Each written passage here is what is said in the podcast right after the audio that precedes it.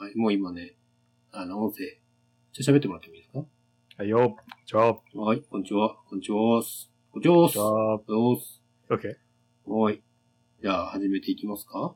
はい、始めていきましょう。楽しんでいきましょう。じゃあ、開始。はい。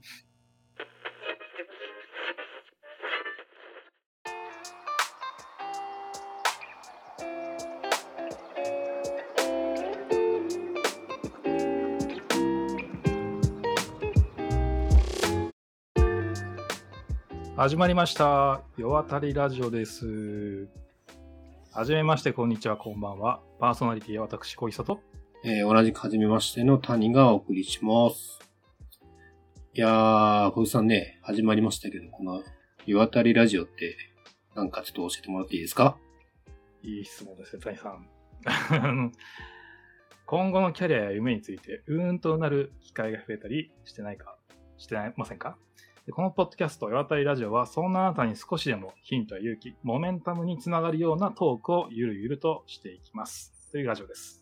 あー、いいですね。このなんか、まるでスポンサーがついてるかのような、綺麗な、綺麗な読み上げ方をしますけども、我々は、えー、全くもって、えー、人事的なこととか、採用的なこととか何も関係なくですね、そうですね。えー、我々ね、どちらかっていうと、その、比較的、まあ、器用貧乏とも呼ばれそうなところもありますけど、まあ、いろんなことやりながら、割とね、うまいことを言わたりしてる方だと思うんですよ。なんだかんだ。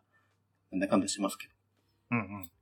ということでですね、まあ、実際なんかでもこのラジオ、まあ、ラジオ、まあ、ポッドキャスト、あーまあ、きっかけみたいなところ、どっちかというと、まあ、小木戸さんのモチベーション高いところもあったかなと思うんですけど、うん。そうだね。なんかどういう感じのあれですっけ、モチベーションというか。あの、おじさんじゃないですか、僕たち。僕たちって言っちゃったんですけど。まあ、それは孫うことなきそうでしょうね。じさんになるとですね、キャリアにすごく悩んでることが、まあ、特になんですけど、ここ数年めちゃくちゃ悩むことが増えてるんですよね。で、そんな中で、まあ、みんなどんなキャリアを歩んできてて、まあ、今の、まあ、仕事だったりとか、今後したいことってどう考えてるのかがすごく気になったんですよね。なんで、この、まあ、ラジオを通して、まあ、そういった方々にですね、まあ、いろいろインタビューしたりとか、まあ、雑談を通して伺って、まあ、少しでも、まあ、自分の、まあ、キャリアを肥やしにして、したいとか、まあ、あるいはその話を聞いて、まあ、皆さんがいろんなことを考えていただける、そういう機会を作れないかなと思って、まあ、今日のラジオやってみようっていうのを、え谷さんにお声掛けして実現したっていう感じのラジオですね。うん。そうですね。まあよくね、まあこういうキャリアの話とか、まあ仕事の話って、まあ大体、まあお酒飲んでたらね、その場でよくやってる話なんですけど、まあ、な、まあどこまでね、こうぶっちゃけた話とかね、できるかっていうのはね、わかんないですけど、そうですね。うん、まあなるべくね、あの、まあ僕らもそうですけど、まあ今後ね、ゲストの方々とか、あの、お呼びしたりするときもですね、まあその方にどのぐらい喋ってもらえるかはもうその人にお任せするとしてですね、まあある程度、まあ世あたり、まあどういうふうにね、世の中を渡ってきたのかっていうところとか、うんまあいろいろ聞けたらなと思いますけどね。そうですね。なんかやっぱり皆様、ここで聞いてらっしゃる方々、キャリアに対して感度が高そうな僕は気がしているので、うんまあ、。そういった方々からね、こういろんなこう刺激を受けたいなっていうのが、まあ、本当のこう狙いですね。まあそうですね。まあ僕らはね、もうポッドキャストという形取ったものの、まあこの話が皆さんにどのぐらい役立つのかとかわからんですけど、うん我々が聞きたいことを聞くというスタンスでですね、えー、まあ、わよくば、その話に、ね、インスピレーション受けてもらえればいいかなと思ってます。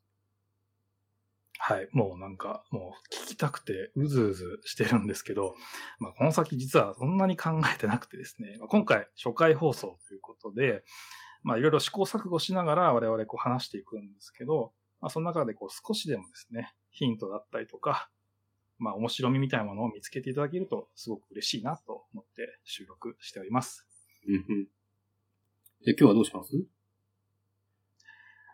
ああ、でも、もうなんかその、始めるしかないんじゃないの？そしたら。始まる、始まってましたけどね。まあ始めましょう。まあ メインの話をね、始めていきましょあ、そうですね。う。うん。はい。そしたらですね、最初の、まあ、メイントークになるんですけども、メイントークのお時間でございます。で今回は初回ということですね。まあ、先ほど言った通り、パーソナリティの我々がお互いのキャリアについて、お互いにまあインタビューしていきますと。で、ここでまあ話していくのは、まあ今何やってるのかとか、まあインプット、アウトプットどうしてるのかとか、まあぶっちゃけた話ですね。ぶっちゃけた話、給与どうしてんのとか、まあ転職考えてんのかとか、なんかそういったことをまあすごいこう生の感じでぶつけていこうかなと思っておりますね。うん。大さん、準備は大丈夫ですか、まあ僕はね、今、まあこの後ね話しますけども、僕いろいろ無敵状態なんで何でも大丈夫ですよ。話しましょう。そうですね。うんそうですね。うっすら伺ってますが、うん今、谷さんはとても無敵な状態らしいので、そうです。僕もできる状態なんで。うんはい。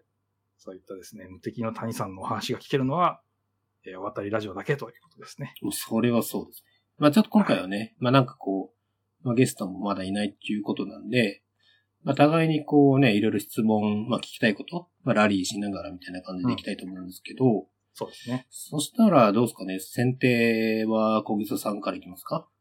あ、行きましょうか。はい。あ、そしたらちょっと先手で聞いていきますね。うん。で、えっ、と、早速なんですけど、まあ、まあ、我々ちょっと質問シートみたいなものを用意してきてはいるんですが、まあ、雑に話していきますと、ぶっちゃけ谷さん今何やられてますか？うん。そっか、あ、まあそっからね。僕今、あのーあれですね、一応まあ無職ということになりますね。無職。はい。うん。あの、まだ、あの、つい正月にはですね、親から、親に、あの、電話とかしましてですね、うん仕事はどうなんて言われて、えーぼちぼちですと答えます。まだ親バレはしてないです。あなるほど。親バレして、まあ、心配しますよね。この年もなるとですね。まあ非常にそうですね。まあそうなると僕割と転職しがちな勝負なので、心配されてまますね。うん。まあでも、この業界で言うと結構、まあ、転職されてる方多いと思うんですけど、都度報告してる感じなんですか？まあそんなに報告はしてないですけど、たまたま近況の時に、まあ、ね、嘘をつく。まあ、今回は完全に嘘ついてますけど、つくわけにもいかないので、普通に、普通に言ってますけどね。まあ今回はちょっとまあ、あまり僕そんなにその、いわゆるこう無職っぽいような期間そんなにないというか、うん。うん。まあ今も現状、とはいえなんかね、あの、いろいろアウトプットしたりとかしてたりはするんですけど、まあっていうのがまあ一応僕的には現状そんな感じなんですけど、まあ、えーまあ今回まあパーソナリティとしてはまあ僕だけじゃないので、そうねこ。れもね、どこまでね、小木さんが、あの、ご自身、ご身分をどのぐらい話すかわからないんですけど、今何してらっしゃるんですか？はい、いい質問ですね。えー、まあ、社名を我々出せるか。まあ、このラジオは別にその社名を出してみてもいいんですけども、まあ、ちょっとこう、あえて伏せるのであればですね、あの、青い、えー人事労務な会社で、えープロダクトデザイナーをやっておりますね。で、メインの、まあ、職業はそうなんですけど、まあ、ちょっと僕がややこしいのはですね、副業をしこたまやってるっていうのがありまして、えーまあ、他にもですね、スタートアップであったりとか、えー、なんでしょうね、事業会社だったりとか、そういったところでデザイナーやっていたりとか、デザインアドバイザーみたいな肩書きでやっていたりとか、ほうほそんな感じのこう、なんていうかわちゃわちゃした、まあ、あの自称産業スパイって言ってるぐらいの感じですね。うん。そういうキャリアでやってきてます。その自称産業スパイのとこは突っ込んだ方がいいですか？ああ、そうですね。あの、どこに所属しているかどうかわからないっていうところが、まあ面白いところだと思うんですけど、あ、そういう意味で言ってるってことですね。そうですね。その、実はまあ、この間、去年ですね、去年開催したスペクトラム東京フェスという、まあ、すごい大きなイベントに出させていただいたんですけども、そこでもまあ、産業スパイというふうに名乗ってて、そこでは本業ではなくて副業先で登壇したりとかしてますね。まあ、そういう、こう、すごくこう、なんでしょうね。ごまかしてる感というか、うんうん。わからない感を出してるところはあるかもしれない。それはなんか、狙いはあるんですか？えー、面白いからですね。ああ、なるほど。隠してる方が、秘密がある方が、かっこいいと。かっこいいかどうかはちょっとわかんないんですけど、まあ、青い人事ロームって言っちゃうと、まあ、ああ、そこねってなっちゃうじゃないですか。そこはなんかうん。あの、やっぱ言わない、うんこれからも言わないスタンス。言っても、まあ、いいですよ。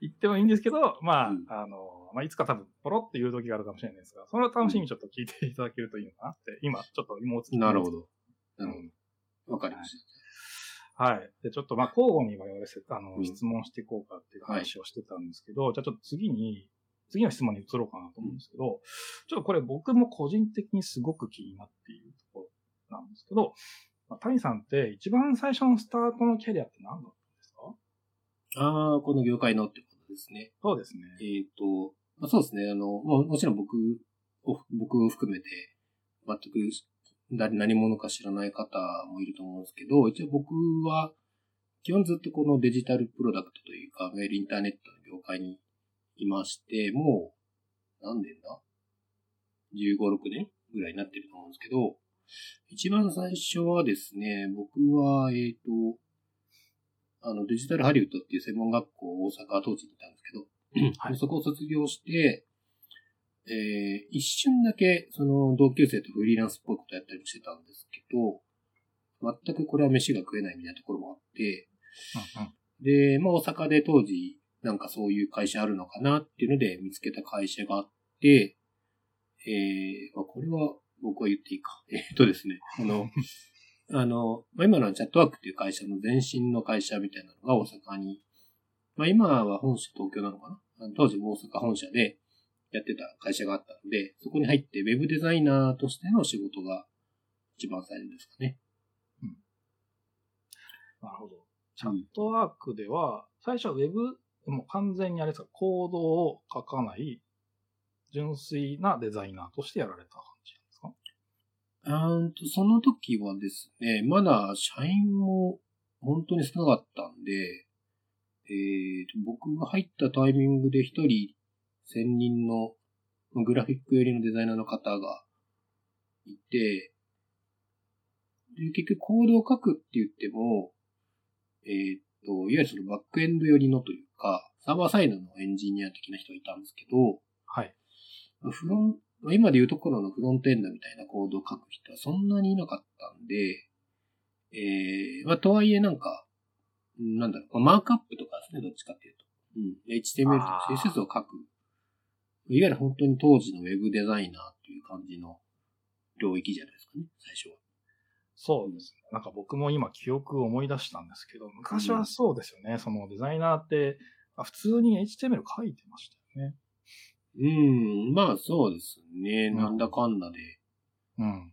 うん、まあ、まあ小さい会社だったっていうのはね、僕もあったんで、まあそれは普通にやってましたね。自分で当時デザインして、うん。えーそのままコードを書いて、みたいな。うんうん。それがこう、やっぱりその、今につながってるっていう感じなんですかね。まあでもそれは結構大きいでしょうね。まあマインドセットとしてその、まあコードを、まあデザインするときに実装されることを、まあある程度シミュレーションしながらデザインしてるところもあるでしょうし、うん。うん。まあそこの、まあね、ベースとなる経験は今の大きな影響になってる気がしますね。うん。そうですね。谷さんは、まあ、Figma で、まあ、プラグイン開発だったりとか、もともともう HTML の、まあ、エキスパートというかですね、CSS の本も書かれてらっしゃるので、まあ、すごくこう影響を受けてらっしゃるなって、すごく、なんか僕感じてましたね。なんか。うんうん。なんで、なんか、そういった、こう、なんでしょうね。その中で一番なんか楽しいというかですね、なんか、これは面白かったみたいなことって何ですか？面白かった。あ、その過去のキャリアでっていうか過去の経験ですかそうですね。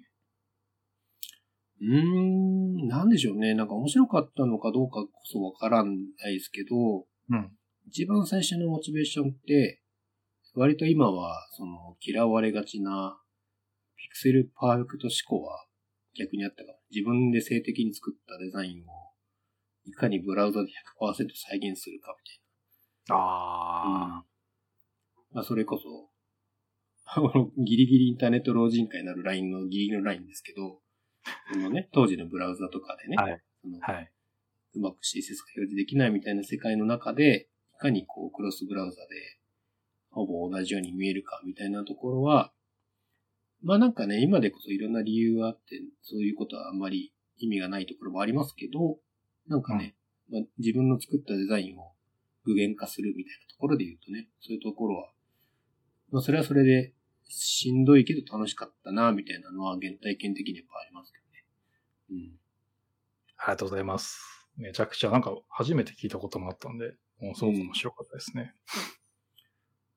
うん、ちなみにね、もう僕はだからその15、6年前とかですけど、小木佐さんのファーストキャリアとかって何年前ぐらいとファーストキャリアは、かあもしかしたらその、この業界じゃない可能性もあるかもしれないですけああ、それで言うと、ファーストキャリアは2007年ですかね。ど。はいはいはい。で、僕が始まった時は、えー、なんかもうグラフィックデザイナー的な入り方をしましたね。うーん、なるほど。最初は EV のパッケージデザインだったりとか、チラシのデザインみたいなことをやってたんですよ。うんうん。で、その中で DVD のメニューを作るっていう仕事があって、で、当時 DVD のメニューってアクションスクリプトで書けたんですよね。ああ、フラッシュってことですか？です。うんあの、フラッシュを、これもちょっとインターネットロジカルに近いんですけど、フラッシュファイルをエグゼファイルにできるんですよ。へえ、そういう、まあ、コンパイルというか、です。できるんですね。はいへえ。で、まあ、要はその DVD だったりとか CD を入れるとフラッシュが立ち上がってメニューが見えるみたいな、なんですけど、僕のプログラミングの入りはそこですね。なので HTML とは実は最最初の方はあんまりこう関わりが薄かったんですよね。うんうんうん。でただ、まあ、それがすごく面白かったですね。そのコードでそのデザインを表すっていう行為が、まあ、とても楽しかったので、まあ、じゃあウェブデザイナーになりたいなっていう気持ちがまた出てきて、で、次転職、転職を繰り返して、まあ、制作会社に入ったっていうのが、まあ、まあさ、それがまあ純粋な僕のキャリアのスタートですかね。もうその時は、もうフラッシュと全盛期じゃない時ですかねえっと、2010年から9年ぐらいだった気がするんですけども、その時って、確かその iPhone 出てましたよね。ああ、出てるかもしんない。ああ、でも出てますね、多分。うん。出てますよね。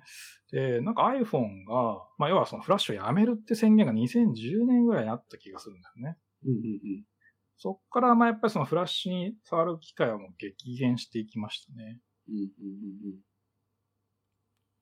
で、まあうんそうなると、そう、あの、まあ HTML とか、まあ CSS の方に寄っていくんですけど、まあ、そこからまあ、ご存知の通り JavaScript が勃興してくるじゃないですか。うん。うんっていうところで、また、まあ、スクリプトっていうか、その、プログラミングに興味が湧いたっていうところうん。ですね。うんうん。ってことは、割と、あれですね、いわゆる HTML5 だとか、その、割と Google マップ、まあ Web だと Google マップとか、割と結構割とリッチな Web に入りつつあるタイミングかもしれないですね。そうですね。うん、まあ、そういう、なんか、聡明期で働いてたって、今振り返ると思いますけどね。なんか、その時は全然意識してなかったし、うん、まあ、なんか、その、まあずっとこういう、ウェブサイト最盛期みたいな時代が続くのかなと思っていたら、まあ、ちょっとここ最近はまたね、別の話になっちゃうんですけど、うん。いやトレンドが動いてるんで。いや、なんかその歴史は面白いですね。はい。なるほど。なんかその頃、僕もだからその HTML5 と CSS3 みたいなうん。時代に初めて自分の著書というか本を書いたりしたんですけど、それは何,、何年なのかな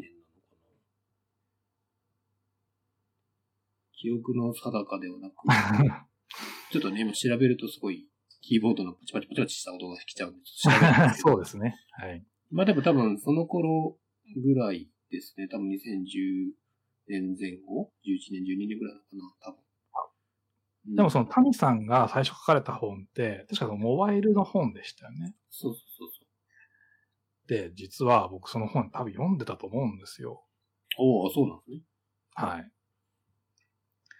なんでこう、結構初期から知ってるんですけど、まあこうやってこう知り合ってラジオをしてるってなかなか、まあ、言い方あれかもしれないんですけど、エモいなっていう、まあ、思いはありますね。まあ確かにエモさはあります。うんはい。そう考えると、長く働いてますそうですね。ああ、その長く働いてる中で、その、まあ、アイさんってすごくこうアウトプットが僕からすると上手に見えるんですよね。うん。でその中で、その、まあ、そのアウトプットをするために、その勉強してることだったりとか、まあ、そのスキルアップのために何をしてるかとかって、なんかあったりするんですか？ああ、そうですね。なんかこう自分の中ですごく意識して何かやってたのかっていうのは、あんまりそこまでないんですよね。なんかアウトプットでね、えっ、と、インプットの仕方も、あ、それで言うとですね、僕がなんか、いわゆるアウトプットらしいアウトプットをしたのは、いわゆるそのブログ記事とかですね。は、はいその一番最初の、そのチャットワークの前身の会社にいたときに、えーっと、その、要は、なんか、会社が、いろんな会社が、えーっと、自社でブログを書くみたいなムーブメントがある中で、結構、その、記事にして、言語化して書くみたいなのを始めた気がするんですよね。で、まあ、そうなってくると、結構書くことの正しさとかは気にし始めるから、結果的にアウトプットのために、まあ、そこら辺から多分徐々になんか、まあ、海外の記事とか調べたりとか、まあ、それこそさっきの HTML5 とか、うんぬんとかもまだ日本にそこまで情報なかったんで、うん、やっぱネットで調べてみたいなのが主だったんじゃないですかね。ああ、でも、最初はそうですよね。その海外の、まあ、記事から情報を拾ってきて、まあ、輸入してきて、こう、まあ、日本向けにこう、配信してる方いっぱいいらっしゃいましたけど、結構、まあ、今もそうなんですけど、中身が間違ってたりとか、本当にっていう時、まあ、ありましたよね。当時は、ハテナブックマークがね、結構ベンチマークというか、ああ、うんそうですね。ハテブのね、コメントにみんな恐れ驚いてたみたいな 時代でもあります。今だとツイッターかもしれないですけど。うん。今そうですね。今はツイッター多いかもですね。うん。なるほど。まあ、形を変えて、まあ、脈々と受け継がれてる、まあ、文化というかですね。まあ、基本変わってない感じですよね、昔から。まあそうですね。まあそこら辺はそんなに変わってなくて、まあ僕の場合はまたそこから、えっ、と、サーバーエージェントっていう会社に入ってから、はい。あー知り合った方からの影響で結構よりもいろんな海外の情報をうん仕入れたりとか、まあそういうの結構、まあアウトプットの幅を広げつつありますけどね。ああ、なるほど。まあで言うとですね、僕も逆に同じような質問ですけど、はいそ。の、まあ、僕はなんだかんだそのコード書き書書くデザイナーみたいな感じのポジションからそこまでブレてないんですけど、ただ、えっと、小水さんの場合は、さっきポロッと言ってたみたいな副業とかではこう、いわゆるこう、プロダクプロダクトっていうか、サービスの UI デザインとかだけじゃなくて、結構組織作りみたいなところにもコミットしたりとか、まあ、いろいろやってるじゃないですか。それは、なんか逆にどういう経験に基づいてとか、もしくはその、なんか、何かしらのインプットをして、そういうことをやってるのか、どういう風なスタンスでやってるのかな、みたいなのは気になりますね。あなるほど。インプットがあるかって言われると、もう、そう、記事だったりとか、まあ本が、まあ大体で、を占めますね。で、本業で必ずしもやってはいないんですよ。例えばその組織支援とか採用支援みたいなところで入ってる会社さんとか、まああるんですけど、まあ、そのために今までその本業でそれをなんか集中してやってきたりとかっていうことではないんですよね。で、なんかそのリレーションを築く中で、これちょっとやったら面白いかもなとか、これができたらきっとこの会社に役立つんじゃないかなっていうのをちょっと提案したりとか、まあ、あの、なんでしょうね。できないかみたいな相談ですかね。その、うんこっちは別にその自信があるわけではもちろんないので、なんか探り探り、そういったこう、新しいことをしていきませんか？みたいな。なんかそういうことを積み重ねていった結果、まあなんかその組織支援だったりとか、まあ最近だとそうですね、その、採用支援みたいなところも含めて、なんかその、副業先のあの、採用候補者の方とちょっとお会いしてお話ししたりとか、なんかそういう機会もいただいたりとかですね。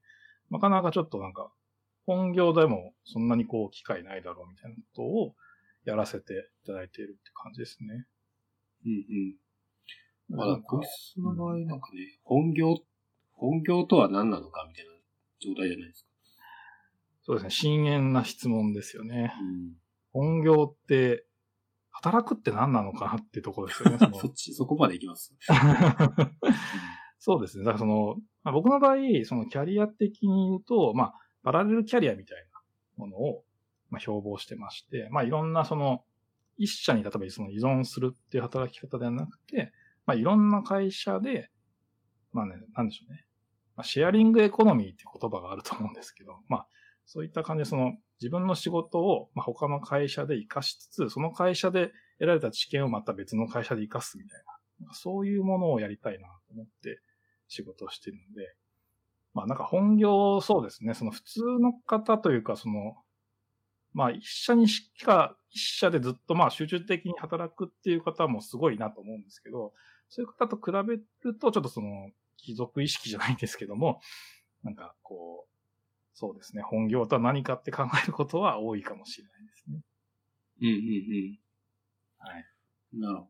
まあね、あの、まあ雇用というかですね、日本日本的なあれなのかなちょっとわかんないですけど、ね、主たる所得を得ているところとしては、その会社が、まああるというところぐらいであって、まあキャリアみたいな観点で言うと別に、まあパラレルにやってるみたいな感じですよね。そうですね。うん。でちょっとお金の話がちょっと出てきたんで、なんかそろそろこう、お金の話を聞いてみたいなって思ったんですけど、